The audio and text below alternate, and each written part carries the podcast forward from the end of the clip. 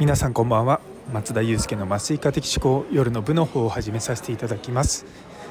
こちらは私のざっくばらんとした日常を語る会になっておりますのでお気軽に聞いていただければと思います。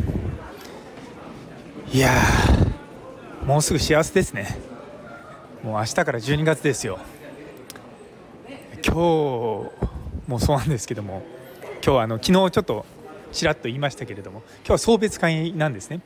あのうちの同僚の人がですね今度なんとベルギーに行くんですよ。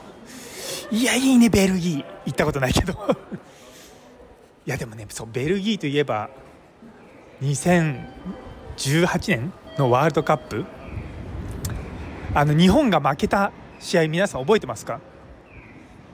いやあれあの私その時カナダにいたのでいや日本がこのまま勝つんじゃないかと思ってすごい見てたら最後の最後で同点になられてしかもそのまますぐにもう1点入れられて負けてうわもう悔しくて悔しくてしょうがない。普段そんなサッカー見る人間ではないんですけど、まあ、でもまあね悔しいわけですよ。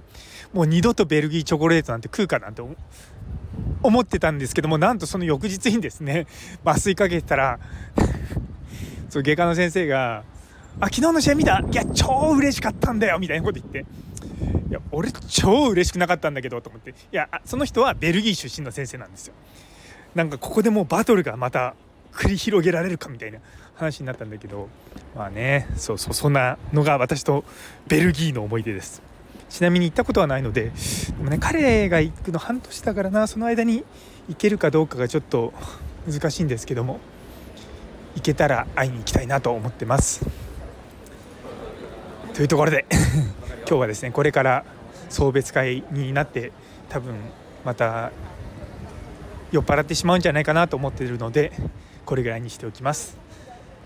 それでは今日という一日が皆様にとって素敵な一日になりますように。それではまた明日。